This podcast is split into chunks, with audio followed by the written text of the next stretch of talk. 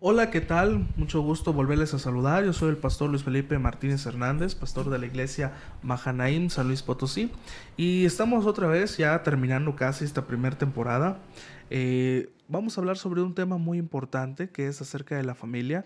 Así que te invito a que permanezcas en esta emisión para que puedas conocer acerca de esta primera institución que Dios creó sobre la tierra. En esta ocasión me acompaña mi hermana Anabel Ávila Villaverde, bendiciones. Y su amigo Miguel Ángel Amaya Martínez. Así es. Entonces, vamos a, entrar en materia. Mire, cuando hablamos de la familia, hablamos de que es una institución que Dios creó. A veces creen eh, la sociedad actual que esto es un contrato social elaborado entre dos partes que común, en un común acuerdo ¿verdad? deciden formar una familia. Ok, podemos encontrar eso, pero cuando hablamos de eso hablamos de la definición de un matrimonio. Cuando dos personas quieren formar un matrimonio, se ponen en común acuerdo, ponen las, las directrices que han de seguir los dos, se alinean a las leyes estatales, dependiendo del lugar en donde se vayan a hacer, y tienen que seguir todo el debido proceso para eh, ser reconocidos legalmente. Hay algunos otros, ¿verdad? Que de manera informal, pues solamente deciden reunirse, En una, en una comunión o en una relación informal. A eso se le conoce como a veces los concubinatos. Pero bueno, eh, el punto que vamos a estar hablando hoy es un punto espiritual acerca de esta familia que Dios creó, donde está papá, mamá, hijos. Y vamos a ver las bendiciones y también las eh, directrices que Dios creó para que seamos bendecidos dentro de esta institución. Primero que hay que entender esto, que la familia tiene una importancia tal que inclusive hay una denominación para las personas que no la tienen. A eso se le conoce como huérfanos y también vamos a estar hablando un poquito acerca del espíritu de orfandad y qué es lo que desencadena en la vida de nosotros eh, como seres humanos. Y pues bueno, iniciando. Espiritualmente existen dos familias también. A veces vamos a entender que estos estudios o estas predicaciones que estamos haciendo de manera grupal nos tienen que dar una dirección, nos tienen que alentar y sobre todo nos tienen que hacer eh, que nos identifiquemos en qué punto de nuestra vida estamos.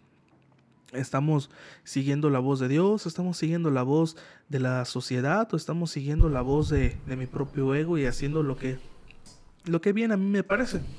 Pero bueno, vamos a entender ahora de, manera espiritual que existen dos familias. Bíblicamente existe la familia de Dios, por eso le llamamos Padre Celestial, pero también existe la, familia de Satanás. Cuando luego Jesús le decía a algunas personas, ¿verdad?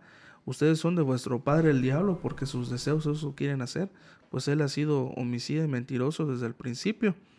Entonces vamos a ver que eh, una, la, dependiendo de a qué familia pertenezcas, hay una caracterización de tu forma de ser.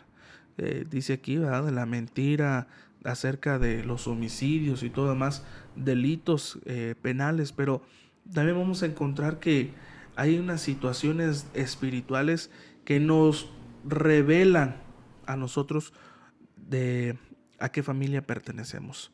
La Biblia dice que como hijos de Dios debemos de pensar en todo lo bueno, todo lo agradable, todo lo de buen nombre, todo lo que haya virtud en él, en ello pensemos y que seamos siempre agradecidos a Dios en todo, porque dice la palabra que a todos los que hemos sido llamados conforme a su propósito, todas las cosas nos ayuden a bien. Entonces, si tú eres de esas personas que reconocen a Dios, reconocen su dependencia de Él, o que quizá todavía no has hecho un, un pacto con Dios, pero reconoces tu humanidad y tu capacidad y reconoces que existe un Dios sobre ti, entonces vas empezando un poquito a entender acerca de este tema que te estoy comenzando a explicar. Y pues bueno, también hay que entender que la ausencia de una familia eh, de manera física también te limita en el desarrollo personal y social algunos dirán, oiga, pero pues yo tengo a mi papá y, o tengo nada más mi mamá, madre soltera, y pues yo no veo que haya tenido algún problema. Claro que no, esto no, no te está definiendo a ti como una persona que, que, hayas tenido algún problema o que estés susceptible a tal, sino que hay una cierta eh, evidencia a lo largo de los años, a lo largo de los, de los estudios que se han hecho de manera, eh, de manera independiente a la Biblia, donde se demuestra una clara codependencia entre una familia eh, estructurada de manera de padre, madre, a una familia en la cual falte uno de los dos. Entonces, siempre va a haber una cierta carencia en este, en este aspecto. Eh, ya sea en tiempo, porque pues si nada más hay papá o nada más hay mamá, estos tienen que sumergirse más en su área laboral para salir adelante. Este puede ser también de economía, eh, ya que al a veces ser familias numerosas, pero ser monoparentales, pues eso hace a los papás tomar las decisiones de, de invertir en qué, qué es lo que va a ser prioridad. Y pues eso desencadena a veces hasta en la en el nivel educativo. Yo sé que hay las excepciones y todo lo demás, pero estadísticamente eso es el, la, la evidencia que arrojan este tipo de, de familias en donde carecen de una composición completa. Pero no obstante, eso te excluye de la bendición de Dios, no, al contrario, Dios tiene una bendición para las familias y para los que no tienen, pues también una familia. Esto es, hay una bendición para papás, una bendición para mamás, una bendición para hijos y no solamente se queda en eso, sino también a todas sus generaciones futuras. Y aquellos que no tienen familia ya, a los que han adquirido la calidad de huérfanos, ¿va? Eh, Dios tiene un padre para ellos y para sus generaciones futuras. Y pues para eso, ya que entramos en acerca de padre, ¿verdad? Quiero decirte que espiritualmente también hay dos tipos de paternidad. Está la natural y la espiritual. Y pues bueno, hasta, hasta ahí puedo platicarte. Ahorita continúo en mi siguiente participación. Sí, bueno, bien, bien lo dices, este, el tema de hoy es la familia y este, nos vamos a abocar a la importancia de tener una familia de qué manera este, nos puede ayudar o nos puede afectar. Obviamente eh, somos seguidores de Cristo y la primera pregunta obligada sería, bueno, ¿y, qué similitud tengo yo con la imagen del Señor, con la imagen de Jesucristo? Preguntaría yo, ¿y Jesucristo tuvo una familia? Y este y viene la respuesta, viene la respuesta y este y es es completamente genuina y dice que sí, sí tuvo una familia. Está en Mateo 13 en el verso 55 Dice, ¿no es este el hijo del carpintero? ¿No se llama su madre María y sus hermanos Jacobo, José, Simón y Judas? Bueno, pues tenía, eh, Jesús tenía a su madre, a su madre en, la, parte natural, en la parte terrenal. Este, él es el hijo de Dios, pero ciertamente fue implantado dentro de una familia natural, siendo él este, por excelencia el, el rey, el, Dios vivo. Este, vemos ahí una similitud y no podemos identificarnos con esa similitud. Este, mi, labor será el que nos identifiquemos con los beneficios y la apertura que tenemos para con Jesucristo dentro de una familia. Este, son de particular interés para Jesucristo los huérfanos, este, las viudas. O sea, realmente le da, eh, bueno, los levitas, pero le da una importancia eh, mayor, este, quiero decir este, con ese sentido que es este, en grado superlativo, la importancia de tener una familia. Y podemos tener la seguridad de que estamos, eh, podemos ser adeptos, podemos ser adoptados, podemos ser, este, este ser injertados este, dentro de la familia, de la familia de Jesucristo.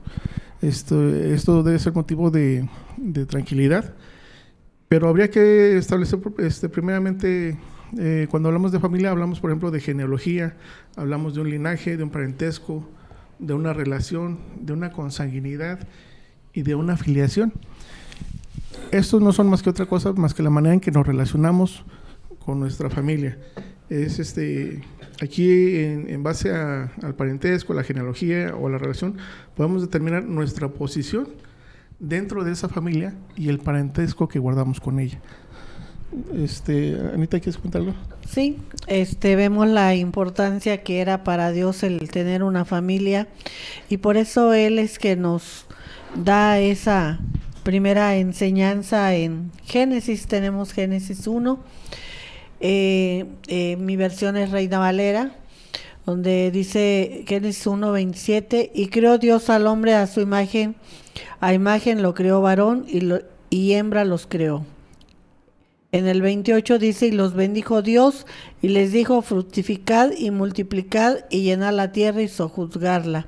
Entonces ahí vemos la primera familia que crea nuestro Señor, que dice que lo hace a su imagen y semejanza, con rasgos de Dios, pero también le pone el amor, le pone valores, le pone misericordia, bondad, paciencia y pues todo lo que necesitamos para vivir en este mundo actual. Vemos que hemos sido, este, han sido valores que han sido transmitidos en generaciones, pero también ahí nos va un buen fundamento de que Él crea la familia y nos va a capacitar dentro de una familia para que tengamos un buen desarrollo y también nos van a enseñar lo que es el bien y lo que es el mal.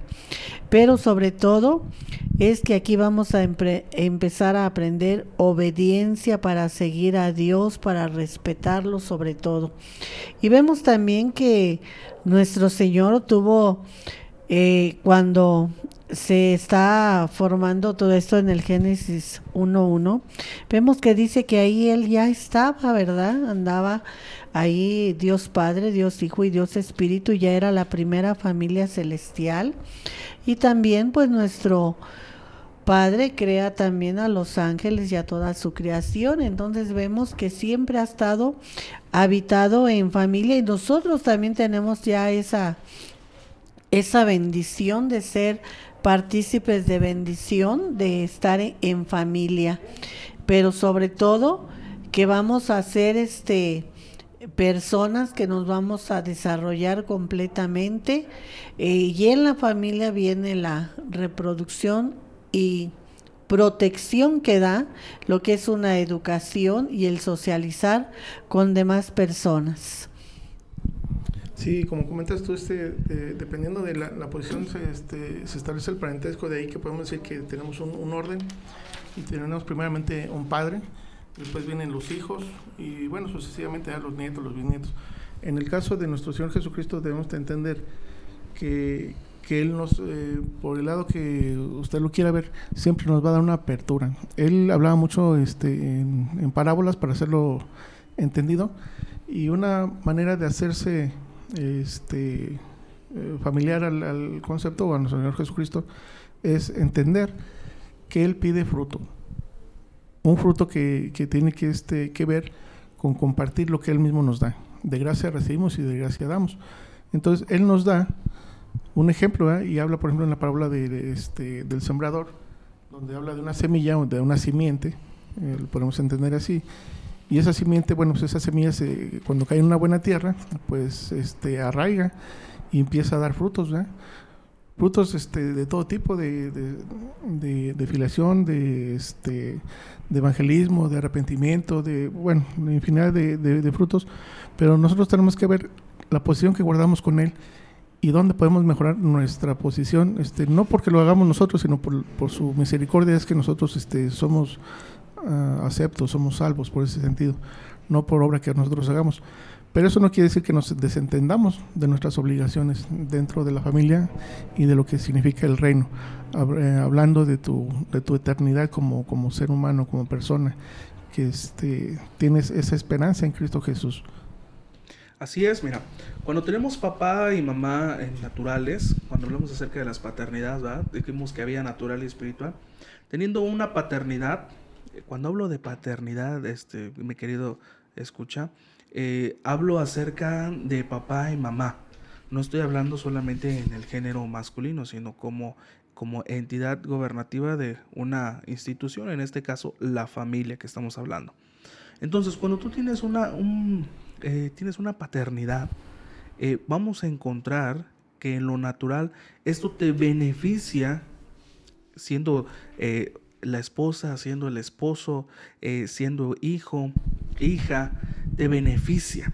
¿Por qué? Porque puedes descansar en ellos en ciertas responsabilidades. ¿Te imaginas un, un hijo cargando las responsabilidades de un padre? Ah, ¿Cómo podemos hacer eso de manera natural? Digamos que tu hijo que es menor de edad tiene que hacerse cargo de la renta, de la alimentación, del cuidado de, los demás hermanos, del cuidado del papá, el cuidado de la mamá, cuidados médicos y, atender todas estas importancias, ¿verdad? Creo que eso es algo ilógico. Igualmente, una mamá haciendo cargo de todas las responsabilidades. Pero pastor, eso existe, claro que sí, pero es muy difícil. Lo mismo en los padres solteros. Entonces, a lo que voy es a, a que es mucho mejor contar con una organización completa a que una organización esté incompleta, porque las responsabilidades dentro de una familia estructurada correctamente eh, pueden descansar en ciertas eh, responsabilidades entre, entre ellos, se pueden distribuir el trabajo, como es la crianza, como son la enseñanza de valores, como bien lo decían ustedes ahorita, como son la enseñanza del respeto más que nada, que empezamos desde niños a respetar a papá y a mamá, a darle su lugar, a darle eh, su respectivo título honorífico como lo que es papá y mamá. De ahí en fuera, pues empezamos con los demás círculos sociales, como son los tíos, primos, lo que son los abuelos. Empezamos a, entender esta jerarquía social en la cual nosotros nos manejamos, ya que el, el ignorar esta jerarquía social, lo único que provoca es una falta de respeto, una falta de identidad, una falta de, aspiraciones también, porque carezco de estas imágenes dentro de mi desarrollo natural. Entonces, por eso la familia viene a, corresponder una parte muy esencial del trabajo divino de Dios en la vida de todos nosotros. Por eso es que muchas personas que carecen de una familia eh, en lo natural, les resulta muy difícil e-, entender cuando les hablamos acerca del Padre Celestial, acerca de Dios. Y eso es completamente entendible. Por eso yo quiero hacerte una pregunta a, ti, Red Escucha, y, y contéstala a ti mismo. Eh, ¿Cómo ha sido tu relación familiar? ¿Esta ha sido buena? ¿Ha sido mala o inexistente? Porque a, partir de este momento tú vas a poder diferenciar entre cuáles son las capacidades, cuál es tu alcance dentro de lo natural y dentro de lo espiritual también. Si has, sido, si has tenido una relación buena, quiero decirte que Jesús la puede mejorar aún más. Él es nuestro Padre Celestial. Qué, qué hermoso es este principio de Dios que ha creado que no nada más podemos tener un Padre natural, sino también un Padre espiritual, y ese es el Padre Celestial. Eh, tu relación familiar ha sido mala, bueno, pues este Padre Celestial, Jesús, la puede reconciliar. La, vida, la Biblia, perdón, dice que eh, en él se manifiesta un espíritu profético de los últimos días. Y esto es que restauraría la comunión familiar, haría volver el corazón de los padres hacia los hijos y de los hijos hacia los padres. Es algo curioso porque cuando hablamos de esto, eh, del espíritu de profecía, hablamos del espíritu de Elías, el espíritu que viene por medio del Espíritu Santo que nos da revelación. Ya repetí muchas veces espíritu, espíritu, pero es que esto es espiritual, querido hermano, hermana que me escuchas. Entonces, este espíritu profético que se manifiesta en Jesús hace hincapié, dice que hará volver el corazón de los padres hacia los hijos. Porque muchas veces nosotros como padres, como personas ya podemos decir, eh, maduras o con un poco más de tiempo sobre la tierra, cometemos errores y eso cualquiera está, este, nadie está exento de cometer errores. Y muchos de estos errores es negar nuestra participación en una familia. Si tú eres papá y has dejado a tus hijos de lado por seguir tus propios sueños o cambiar eh, tu vida, eh, abandonarlos o demás, o negar una paternidad, bueno, esa fue tu decisión. Quizá fue el, tú sientes que fue la correcta porque te pudo ayudar a perseguir algún sueño económico o algún otro sueño que hayas tenido, pero realmente consideras que ese ha sido un acierto. En el caso de mamás que han abandonado a sus hijos también, lo mismo va. Quizá hayas creído que tomaste la mejor decisión, pero cuando viene el Espíritu de Dios dice que lo primero que hace es hacer volver el corazón de estos padres que han sido negligentes, al sentir esa, esa necesidad de reconciliarse con Dios y sobre todo de reconciliarse con su familia. Por eso es que si tu relación familiar ha sido mala, Jesús la puede reconciliar. Y si ha sido inexistente tu relación familiar porque no tienes, mira, Jesús hoy te recibe como hijo. Claro, si lo aceptas. Entonces, eh, vamos a ver, vamos a continuar ahorita con, la, con lo que estamos hablando acerca de eh, familia. Sí, ¿en qué depositamos nuestra confianza para decir que podemos ser hijos de Dios? Este, podría ser algo avesado pensar en una situación de este tipo, ¿verdad? pero es eh, en la misma Biblia donde nos es revelado, en Juan 1.12, donde dice que a todos los que les dieron potestad, a todos los que la recibieron, hablando de Jesucristo, les dio potestad de ser llamados hijos de Dios. Esta es enseñanza este, que está registrada en la, Biblia y, y para mí tiene toda la valía del mundo. Pues sí, en la, la, familia es muy importante, papá, mamá, hijos, porque en la familia vamos a, a, aprender valores, va a haber una enseñanza acerca de la palabra de Dios, va a haber también este momentos difíciles en lo cual se nos va a formar nuestro carácter, porque el carácter se forma con las enseñanzas de papá, mamá y de la palabra de Dios. Eh, hay familias eh, que no son muy acercadas a la palabra, pero por eso es la invitación de que tengamos nosotros una familia conforme al corazón de nuestro Señor Jesucristo, porque Él es el que hace la institución de la familia. Él es el que ve que es la manera correcta en el cual uno debe de vivir para poder enfrentar todas las situaciones difíciles que se nos van presentando en nuestro diario vivir. Nuestro carácter se va a formar ahí bajo la protección de papá y mamá y también las enseñanzas de nuestro Señor porque los hijos eh, están apegados a los padres, ahí vemos que entonces empieza a haber obediencia y rectitud de los hijos hacia los padres. Pero también los padres ahí es cuando ellos van a, ver eh, esa eh, protección que deben de dar a la familia, esa responsabilidad que les da Dios para con la familia que están formando, para cómo la van a formar, cómo va a ser constituida. Y entonces eh, vemos que debe de ser una familia unida y conforme a la voluntad de nuestro Señor Jesucristo porque Él es el que está dirigiendo en todo momento las familias para que podamos ser de bendición. Y Él ya nos bendice desde el momento en que en un matrimonio en hijos hay bendición, de que da un sustento, pues hay bendición, de que dice que Él es la piedra angular para formar esa casa, vemos que debemos de formarlo sobre las bases que Él nos ha dejado para que nuestro camino sea seguro y para que nuestros hijos puedan crecer con valores sólidos y puedan ellos a su vez formar buenas familias. Sí, bueno, dice la Biblia, dice, andarán dos juntos si no estuvieran de acuerdo. Nosotros como familia tendríamos que ver cuál es el lazo que nos une, eh, cuál es el sentimiento que nos, este, que, nos hace unirnos como familia, como una congregación, como una familia. Y este y hablando de esos motivos, este me encontré en, en el libro de Mateo este, una parte donde dice está Jesucristo en una reunión y le dicen, mira, ya están afuera, ahí están tus hermanos y, tu madre. Este, esa lo habíamos visto en Mateo 13, 55. Bueno, pues ahorita, este, más adelante, este, nos dice el mismo Jesucristo, dice, porque todo aquel que hace la voluntad de mi Padre, que está en los cielos, ese es mi hermano y mi hermana y mi madre.